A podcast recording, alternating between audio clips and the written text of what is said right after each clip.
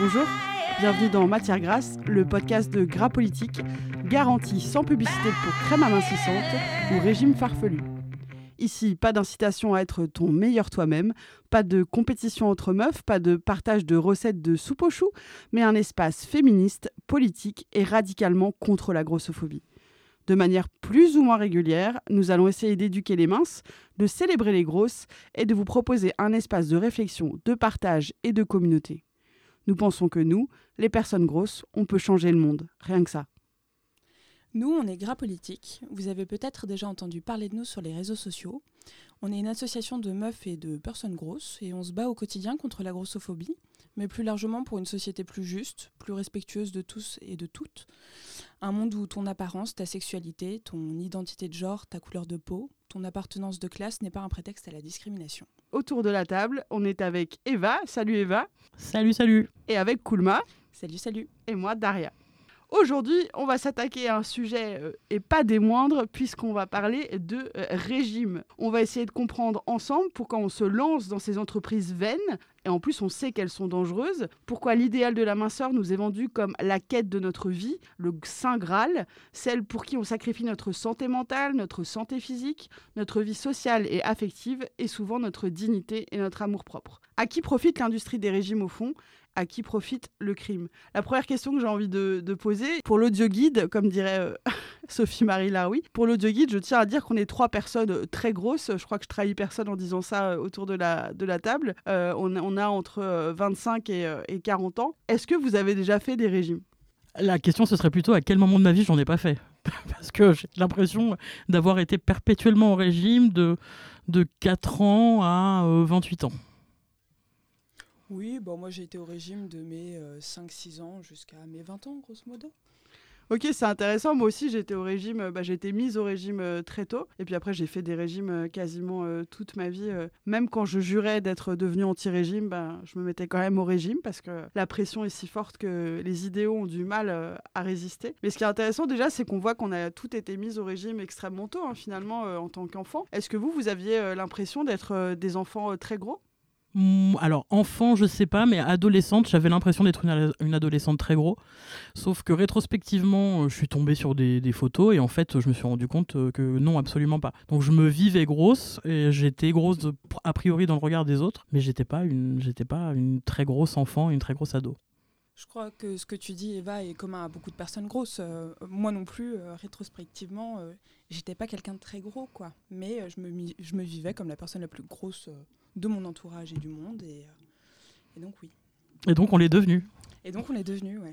Ouais, moi, c'est vraiment la même chose. Hein. Quand je regarde des photos de moi, je sais pas. Euh, entre 5 et 15 ans, euh, j'étais pas très grosse, quoi. Oui, oui, j'avais sans doute un peu de, kilos en trop, puisque c'est l'expression euh, qu'on aime employer, euh, sachant que je ne souscris absolument pas à cette expression des kilos en trop, mais c'est comme ça qu'on dit. Euh, mais surtout, ça faisait flipper ma mère, mes profs, etc., etc. Il y avait une énorme pression à rentrer dans la norme dès l'enfance, qui nous a, je crois, là encore, trahir personne, beaucoup abîmé, et qui nous a fait penser dès l'enfance qu'on était dans le camp des indignes, je crois, et dans le, dans, dans le camp de ceux qui devaient toujours négocier pour avoir accès euh, à la dignité, puisque notre poids nous empêchait euh, l'entrée dans la norme. Et comme c'est dans la norme qu'on a accès euh, à la dignité, à la bienveillance, aux, aux, soins et à tout ce genre de choses, je crois qu'on a appris très tôt dans notre enfance à négocier notre dignité au prix de notre alimentation, de nos choix alimentaires et de notre poids. Et c'est une sacrée leçon à recevoir quand on est un enfant.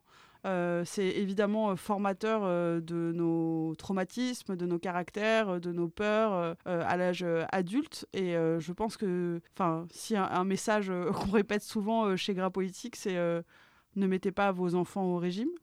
déjà, ne mettez personne au, régime parce que c'est pas nous qu'on le dit, c'est l'OMS. ce sont des échecs entre 95 et 98% du temps, c'est-à-dire à 5 ans, vous faites un régime euh, aujourd'hui, dans 5 ans, vous aurez certainement repris tout le poids que vous allez perdre et vous en aurez gagné en plus. Euh, et en plus, euh, les régimes dans l'enfance sont vraiment délétères et stigmatisent les enfants, les mettent dans des positions d'indignité qui sont terribles, s'accompagnent évidemment d'une grossophobie familiale, scolaire, médicale qui est très forte. Donc voilà, ça c'est l'intro du podcast. on va parler de régime, mais s'il vous plaît, euh, ne mettez pas vos enfants au régime parce que vous, avez l'impression qu'ils sont un peu plus ronds euh, que la norme, euh, qu'ils sont plus grands, plus je ne sais pas quoi. ce n'est pas une solution.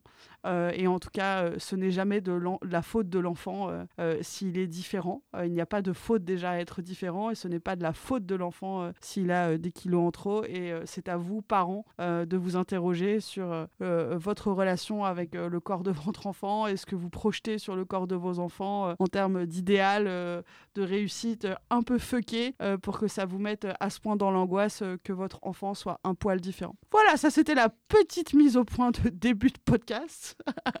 un bon entendeur, salut Et donc ouais, je voulais parler de régime aujourd'hui parce qu'effectivement c'est un... Alors c'est marrant parce que nous quand on se retrouve entre personnes grosses et gros un peu militants sur la question de la grossophobie, c'est pas des sujets qu'on aborde parce que bah on n'a pas envie d'en parler parce qu'on en a parlé toute notre vie et que ça suffit.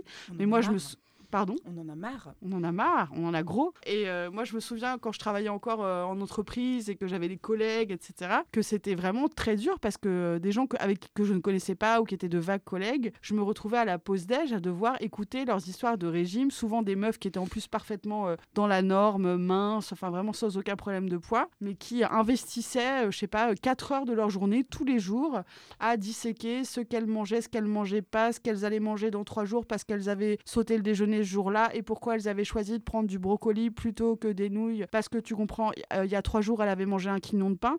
C'était vraiment incessant, quoi.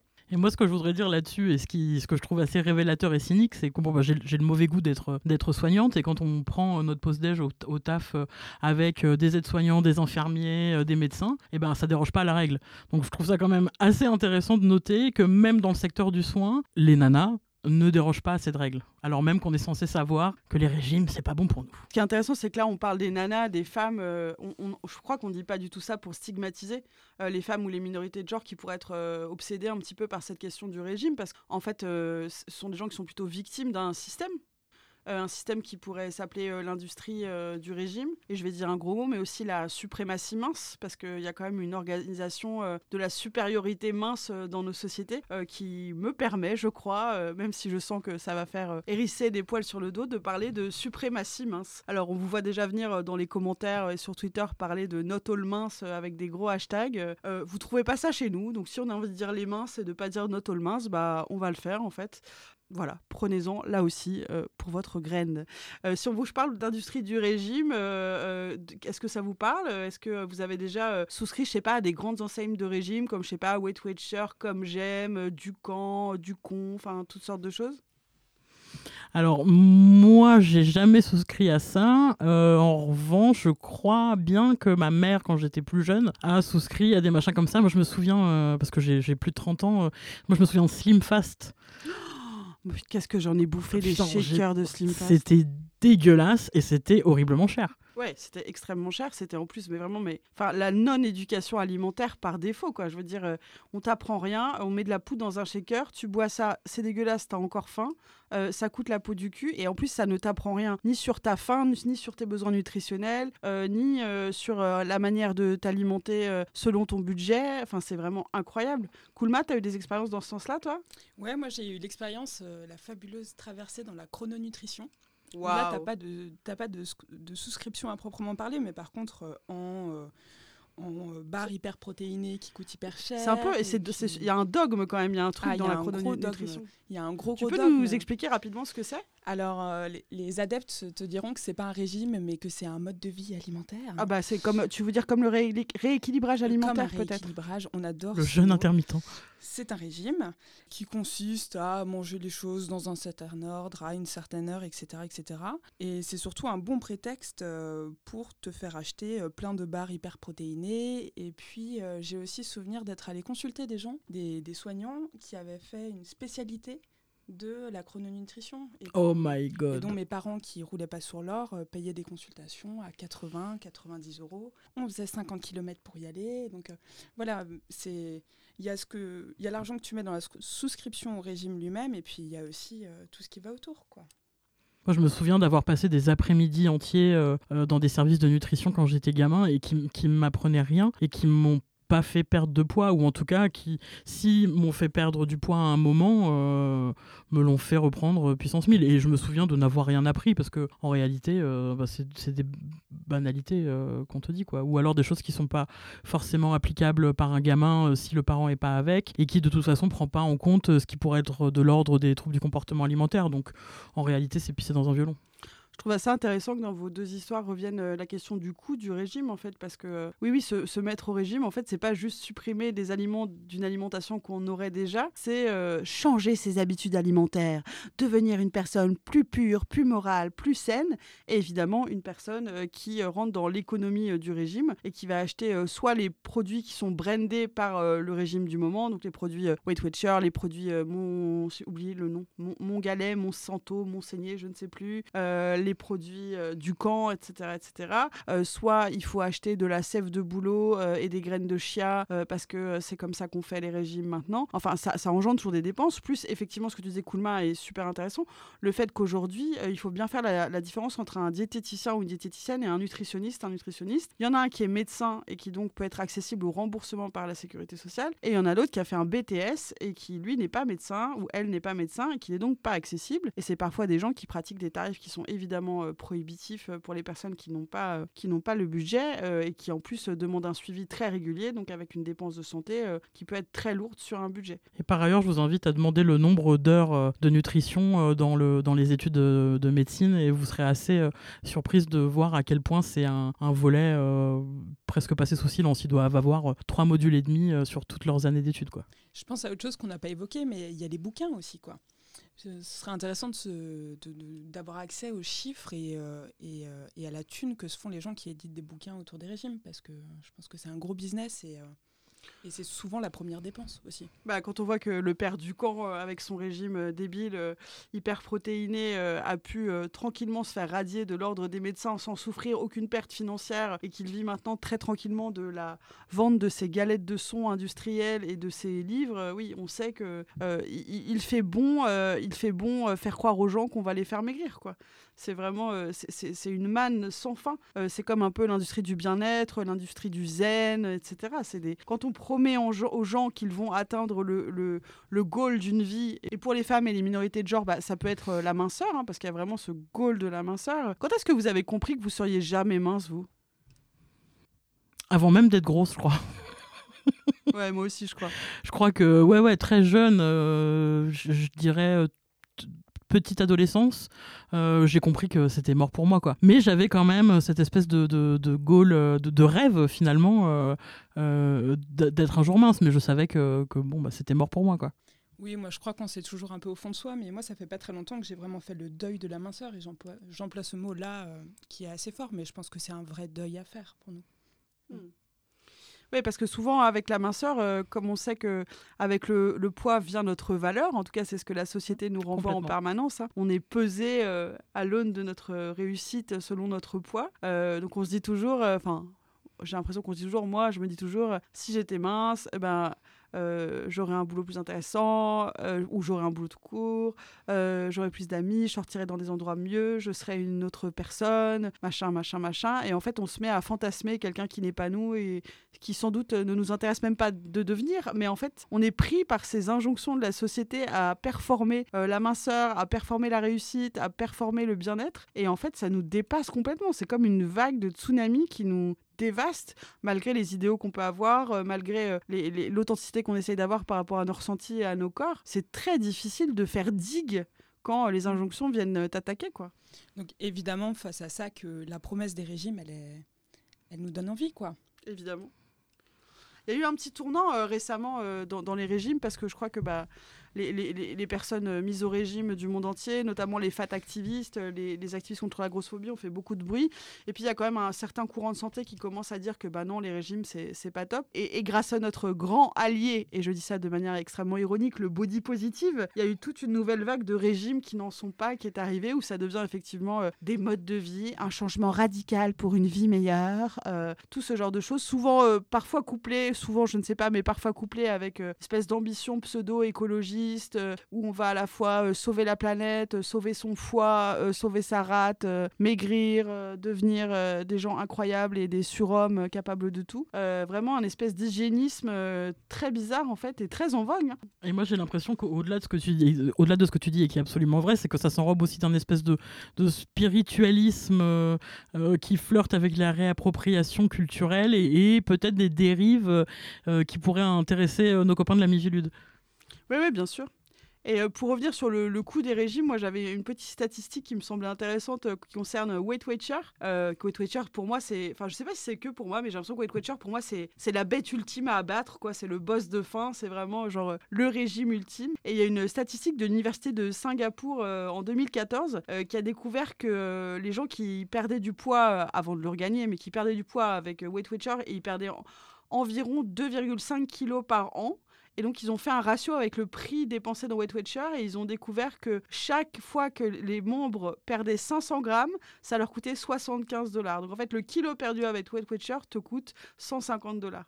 Donc, euh, il y a un vrai prix du régime qu'on peut quantifier euh, au kilo de, de gras perdu. Et je trouvais que c'était euh, une statistique super intéressante qui remet un peu les choses en face, quoi. Oui, surtout que ces dépenses-là, elles sont souvent faites par des gens précaires. Absolument.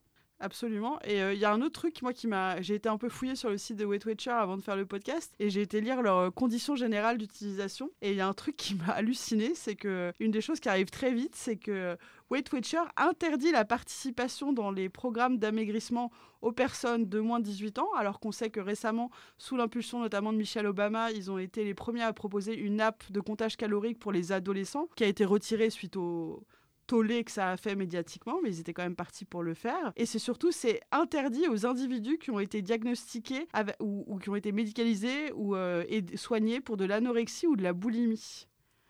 Ça veut bien dire ce que ça veut dire. Donc c'est incroyable quand même. Enfin, quand on sait le nombre de personnes grosses ou avec des problématiques autour de l'alimentation euh, qui, sont, euh, qui sont en souffrance euh, avec des troubles du comportement alimentaire, soit de l'anorexie, soit de la boulimie, soit de l'hyperphagie, soit du binge eating, évidemment c'est cette population-là qui est la première concernée par le régime.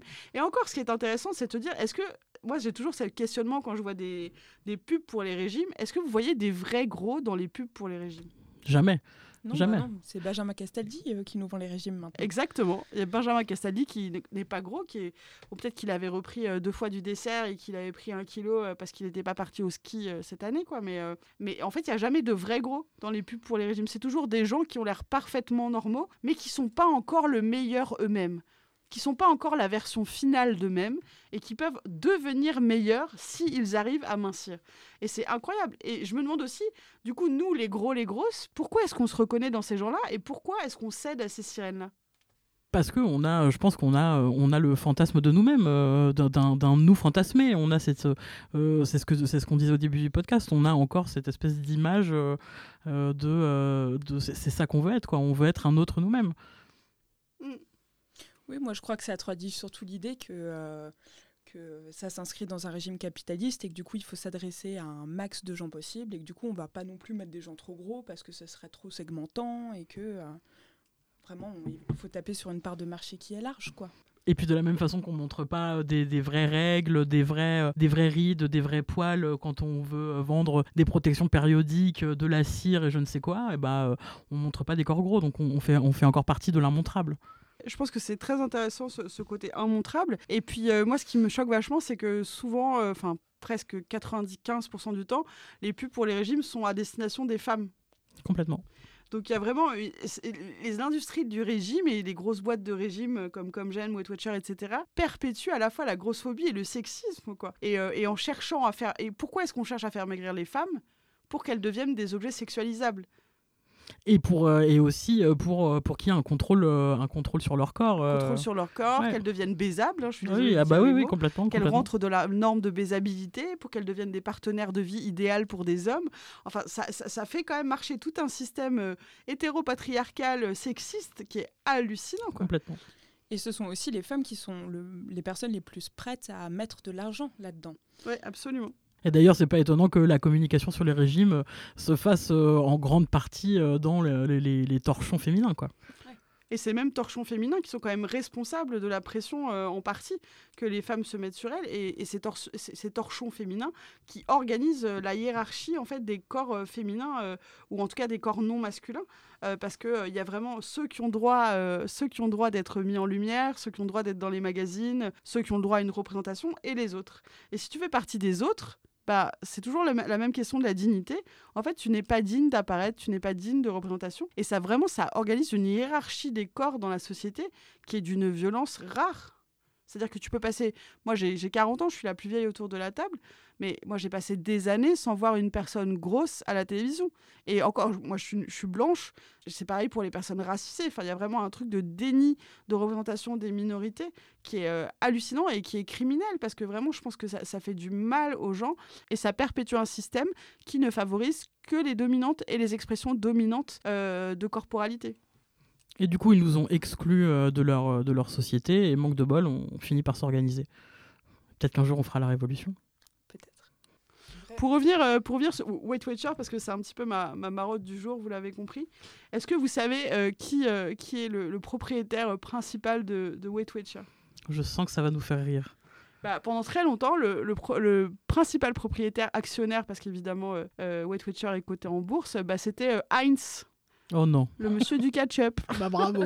Ah bravo. en fait, Heinz, c'est pas seulement le ketchup, c'est évidemment un très gros groupe euh, agroalimentaire euh, industriel. Et donc en fait, pour moi, c'est vraiment, c'est comme les blagues. Quel est le comble du jardinier, tu vois Si on faisait quel est le comble du régime amincissant, ça serait qu'il soit détenu par un groupe d'agroalimentaire. Parce que vraiment, c'est c'est cynique. Il mange à tous les bouts en fait. C'est tellement ironique que c'est cynique. Il nous fait grossir, il nous fait maigrir et du coup il nous enfin c'est sans fin. C'est le mec est un génie euh, de l'économie en fait. Le capitalisme c'est bien fait. Hein. Ça ah, offre le problème et la solution au problème. Absolument. Et quand on sait en plus que euh, les grands groupes euh, agroalimentaires sont aussi des lobbies hyper puissants, notamment en termes de, de, de, culture, de, de, la bouffe pour les, cantines. Enfin, je sais pas si vous connaissez cette histoire autour que la pizza est un légume aux États-Unis à cause du, du lobby agroalimentaire euh, qui voulait continuer à faire manger des pizzas et donc à gagner de l'argent aux écoliers euh, états-uniens. Et donc euh, les lobbyistes à Washington ont réussi à inscrire la pizza dans la liste des légumes. Donc on peut servir aux enfants aux États-Unis de la pizza accompagnée de frites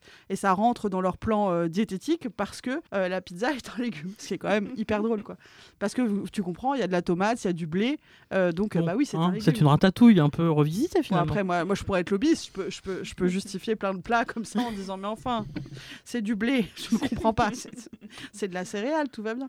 Mais oui, oui, c'est hallucinant. C'est-à-dire qu'on est euh, ce qui est encore plus insupportable, c'est que ces entreprises, euh, ces énormes entreprises, ces conglomérats hyper puissants, hyper riches, euh, et qui en fait dirigent notre façon de nous alimenter, ont aussi le pouvoir sur les prix qu'ils mettent dans l'alimentation, etc. Donc, euh, et ils donnent de la merde à manger aux gens qui sont précaires, et, et ils donnent de la merde, mais beaucoup plus cher, aux gens qui ont plus les moyens de l'acheter. Enfin, il y a vraiment un système ignoble autour de ça. Mais ces gens-là, dans le marketing, nous font croire que la minceur et la santé, c'est uniquement de notre faute.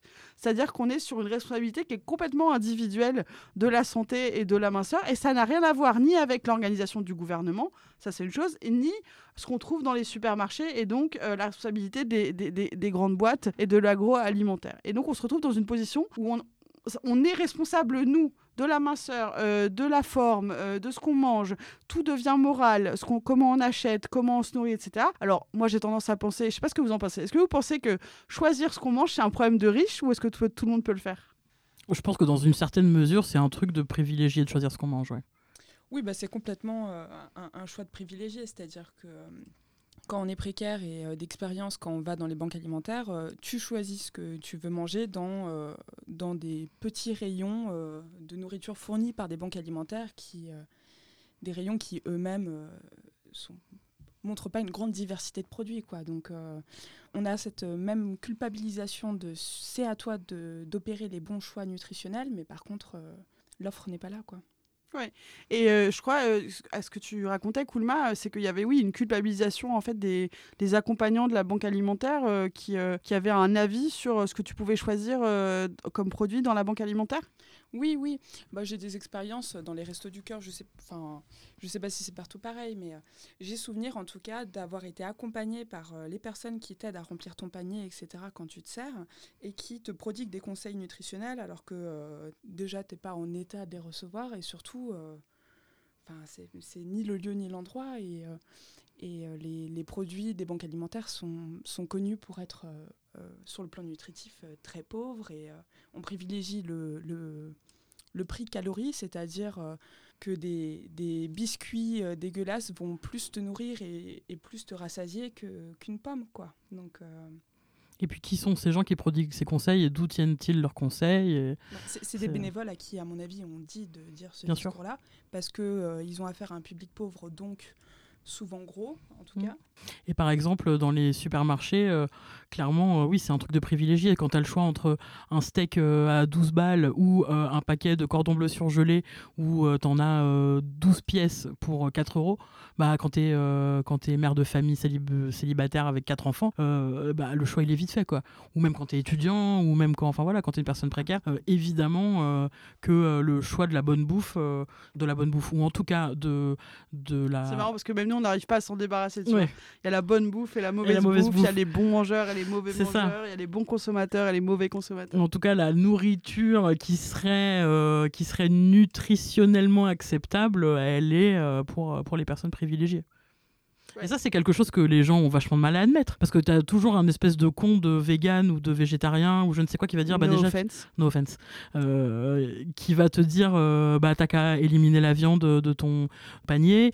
Euh, tu as acheté un kilo de carottes, ça revient moins cher que d'acheter un, kilo de ravioli.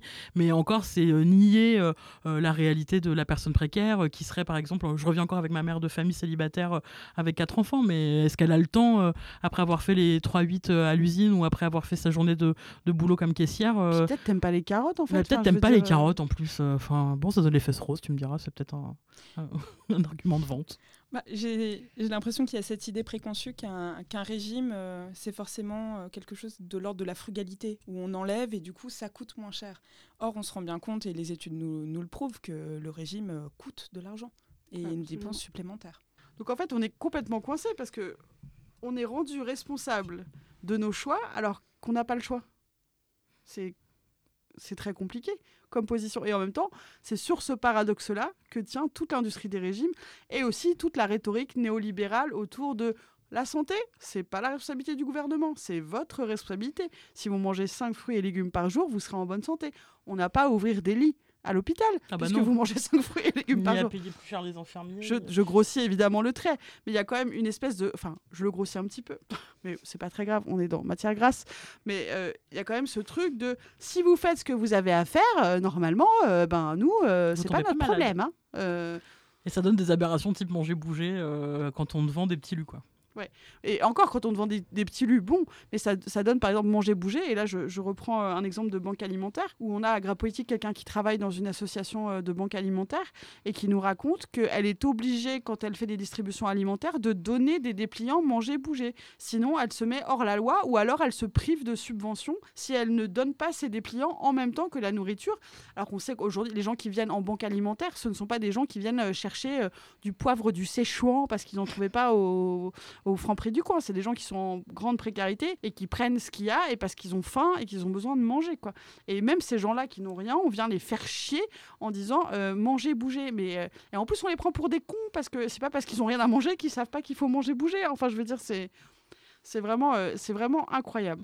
Et pour revenir euh, à, ma tête de turc euh, du jour de Weight Watcher, on a dit que c'était Heinz qui était d'abord le grand propriétaire. Maintenant, Heinz est un actionnaire minoritaire, mais rassurez-vous pour, vous, rassurez-vous pour Heinz, il a gardé pour lui toute la, manufacture des produits Weight Watcher. Donc souvent, quand vous achetez du pain Weight Watcher, des plats Weight Watcher, c'est en fait produit par Heinz et c'est une très grande partie de l'argent que récolte Weight Watcher parce qu'en fait, on peut manger Weight Watcher sans être inscrit à Weight Watcher et sans adopter un régime Weight Watcher parce que moi, je vois plein de gens euh, à midi, hop, hop, hop, un petit plat Wet Watcher, il y a seulement 356 calories dans mon pavé de colin surgelé, c'est trop bien. Donc là, on donne de l'argent à Wet Watcher, on donne de l'argent euh, à Heinz. Et maintenant, Wet Watcher appartient majoritairement à une famille, euh, enfin, à une société d'intérêt et de placement luxembourgeoise, qui est en fait une grande famille luxembourgeoise, qui sont des héritiers de l'industrie sucrière. Donc ça aussi, moi, ça me fait rire parce que on adore.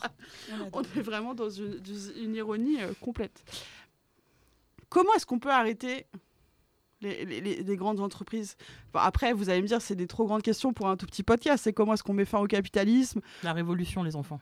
à part tout cramer. moi, je, je, trouve dommage qu'au lieu d'avoir. On peut Si vous voulez garder manger, bouger enfin, en, bas des pubs, ok. Mais moi, est-ce qu'on pourrait pas militer pour un autre bandeau qui disait on vous ment?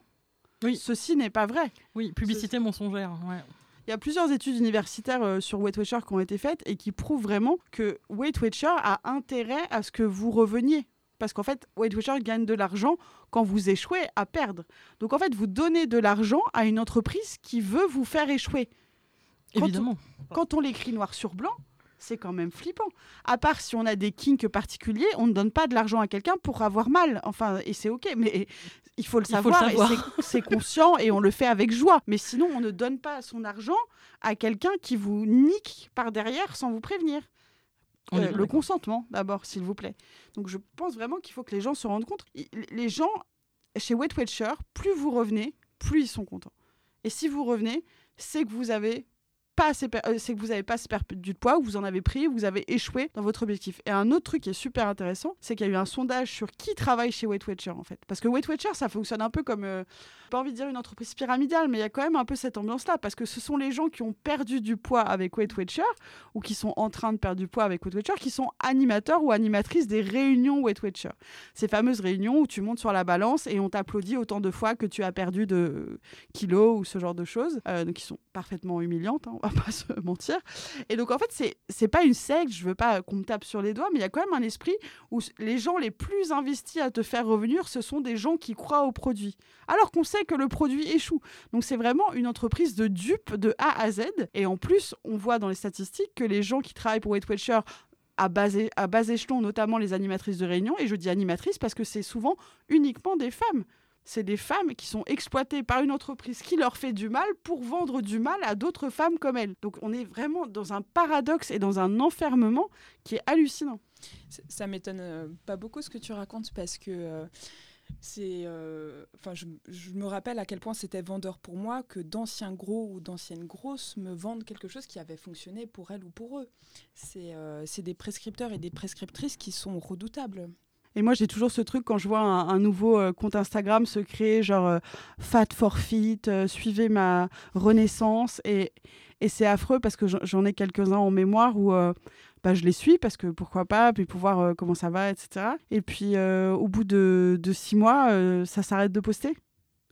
Bah, parce qu'en fait, la, la, performance de la réussite, elle s'est arrêtée aussi et, et qu'on n'a plus rien de noble, entre guillemets, à montrer et que donc, bah, on se retire puis on crée un compte euh, je suis gros et ça va.com mais euh, mais il y a vraiment ce truc et c'est un peu comme les gens qui viennent de sortir d'une chirurgie bariatrique ou euh, qui postent à grand renfort de tout est beau tout est génial je perds plein de poids c'est la survie c'est génial nanana. Et qui au bout de six mois ils postent de moins en moins et peut-être ils ont des petits soucis et peut-être et, tu sens que le compte média s'étiole et qu'on poste de moins en moins la réussite. Et je trouve qu'il y aurait une vraie étude à faire autour du du moment où on poste et du moment où on s'arrête dans, ce genre de, de genre de situation. Et parce qu'on la façon dont on poste aussi, c'est-à-dire que ces photos avant-après, on n'en peut plus, on n'en peut plus. C'est hyper délétère en réalité pour les autres personnes. Et puis euh, là, sur, sur l'industrie du régime, euh, évidemment qu'il y, a, euh, y a tout un pan économique et de, de, de où on, joue avec les personnes qui souscrivent à ce genre de choses. Et puis, il y a aussi le fait que les régimes, à une, à, une, certaine échelle, enfin même assez rapidement, peuvent euh, induire des, vrais problèmes de santé hyper graves, quoi. Où euh, les gens sont dans la privation, les gens sont dans des carences, en termes de santé mentale, c'est une catastrophe. Enfin, il y a tout ce pan-là qui est euh, complètement passé sous silence, quoi.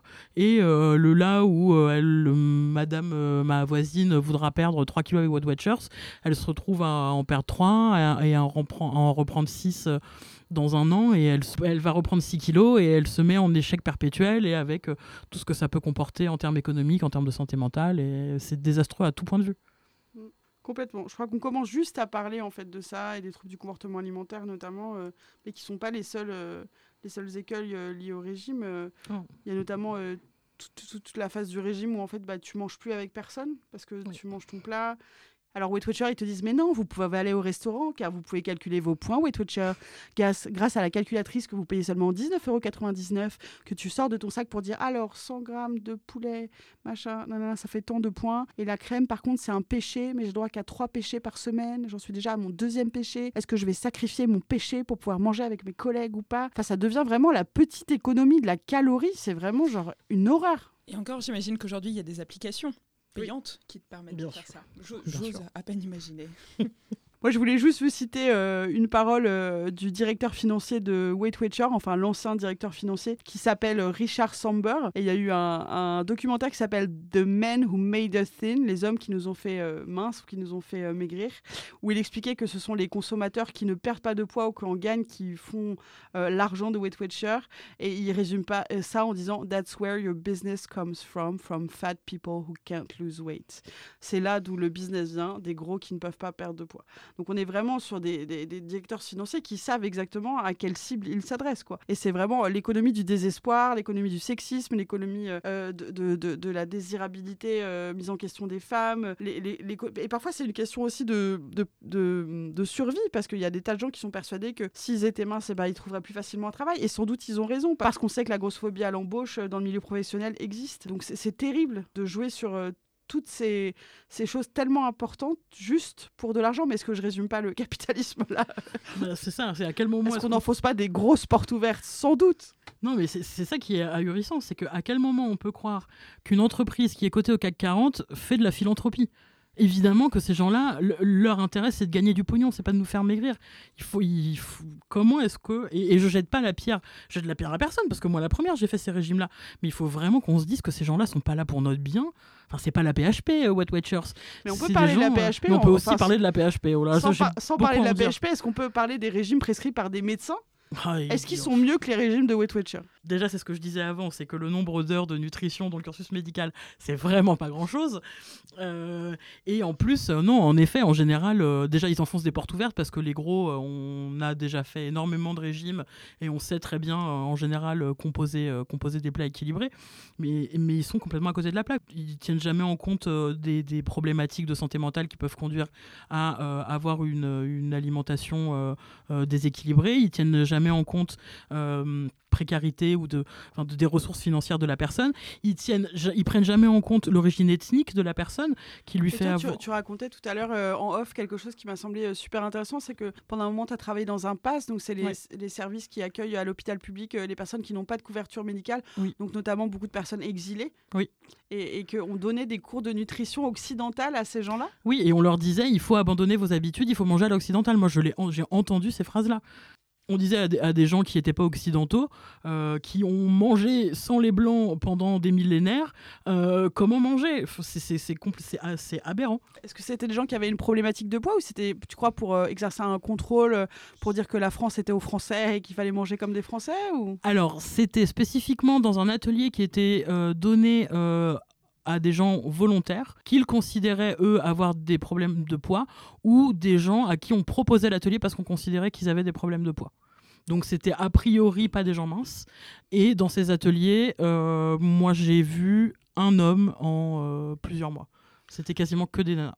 Oui, puis il faut pas oublier que toute la domesticité liée à la cuisine, euh, elle revient sur les épaules des femmes ou des minorités de genre. Donc de toute façon, euh, ce sont les femmes qui se coltinent euh, l'éducation nutritionnelle, euh, les courses, l'application Yakuza ou je sais pas quoi là pour voir si, si ton produit il est rouge ou il est vert, si tu as le droit de le prendre ou si tu es une ignoble personne, si tu achètes un Kinder Bueno au lieu du moulin pivert biscuit vegan à 3,50€ les 6 pour le goûter du petit. Enfin, c'est vraiment les femmes qui sont mises en face de ces dilemmes moraux extraordinairement importants chaque jour. Et c'est ce qu'on nous apprend littéralement en école d'infirmière. quand, on, nous, quand on étudie euh, l'éducation thérapeutique, euh, évidemment, on va te prendre l'exemple du diabétique euh, qu'il faut, à qui il faudrait apprendre à manger, etc.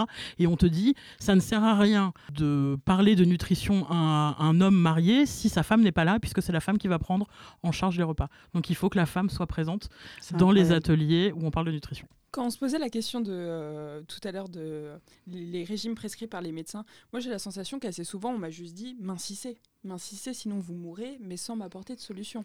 Bah moi, souvent, on m'a imprimé une feuille qui était la même pour tout le monde, en fait. Oui. Où on me disait, bah, vous avez le droit à 25 grammes de pain, ou 3 petits beurres, ou un Crisp Rolls, avec euh, 10 grammes de... Mais en fait, euh, sans me demander ce que je mangeais, ce que j'aimais pas manger, si je mangeais de la viande, si j'en mangeais pas, si j'avais l'argent pour m'acheter des trucs ou pas, euh, si j'avais un four chez moi ou pas. Enfin, les gens, ils oublient ça aussi, parfois, que Mm. tout le monde n'a pas des cuisines suréquipées, où tu peux... euh, un four à la vapeur, où tu peux faire, euh, je sais pas quoi, enfin... Vraiment, les gens planent, hein, globalement, je sais pas comment le dire. Oui, et puis euh, Enfin, les gens, les dominants. Il y a une dominante Les de dominants. beaucoup. Et assez souvent, je me demande même si les médecins auxquels j'ai affaire euh, n'ont pas moins de connaissances que moi en nutrition, parce que j'ai l'impression d'être, j'ai l'impression de moi être euh, ultra calée euh, à force euh, de euh, de sensibilisation et de, et de discours martelés autour de la nutrition, euh, j'ai l'impression souvent d'être plus calée que les médecins auxquels j'ai affaire. Mais c'est ça, on est, euh, je- alors avec tous les guillemets qui s'imposent, mais patient expert euh, dans euh, le dans l'obésité et dans le et dans la nutrition beaucoup plus qu'un médecin généraliste euh, qui en aura fait 4 heures et demie dans sa Moi, j'ai le souvenir d'être arrivée chez une médecin généraliste que je connaissais pas parce que j'avais une angine. Et évidemment, avant de soigner mon angine, elle veut soigner mon surpoids. Et donc, elle me dit Bon, bah, il faut vous mettre au régime. Je dis Bah, non, non, je veux pas faire de régime. J'ai des troubles du comportement alimentaire. J'en ai déjà fait plein. Non, merci. Elle dit Ah bon, bah, écoutez, alors je vais vous faire une lettre de recommandation euh, pour euh, l'hôpital Béclair. Vous allez vous faire un bypass. Vous allez voir. Et je dis Ah, bah, non, non, je veux pas non plus me faire faire un bypass. Euh, non, non, je, ne veux pas. Elle me dit Ah, bah, vous allez mourir.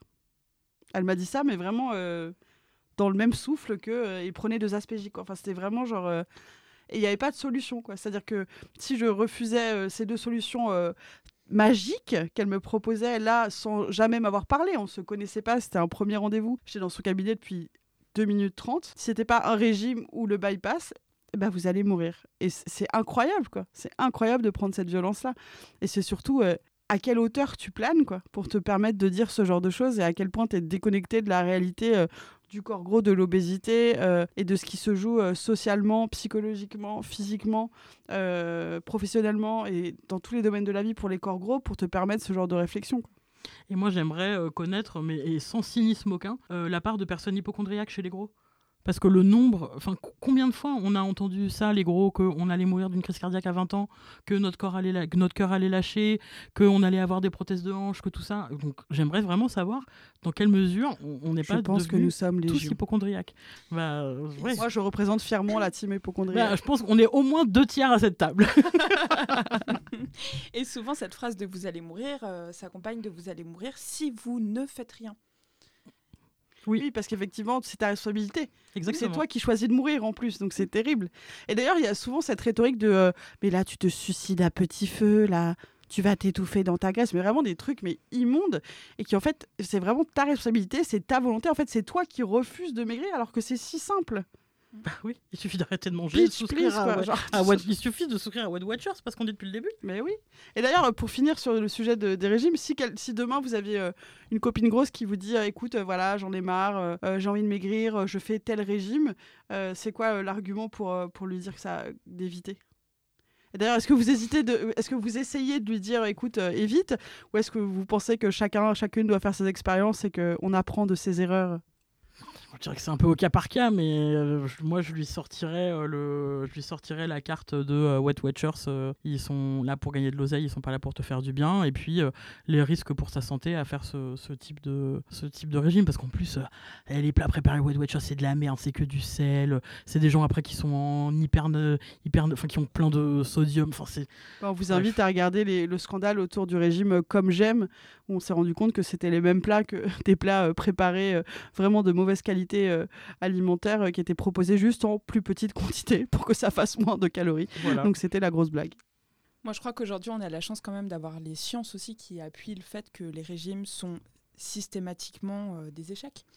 Euh, et ces chiffres-là, je sais pas, ils sont si récents que ça? Je me rends pas compte. Mais, Non, non, ça va faire 30 ans quand même qu'on le sait. hein, Bon.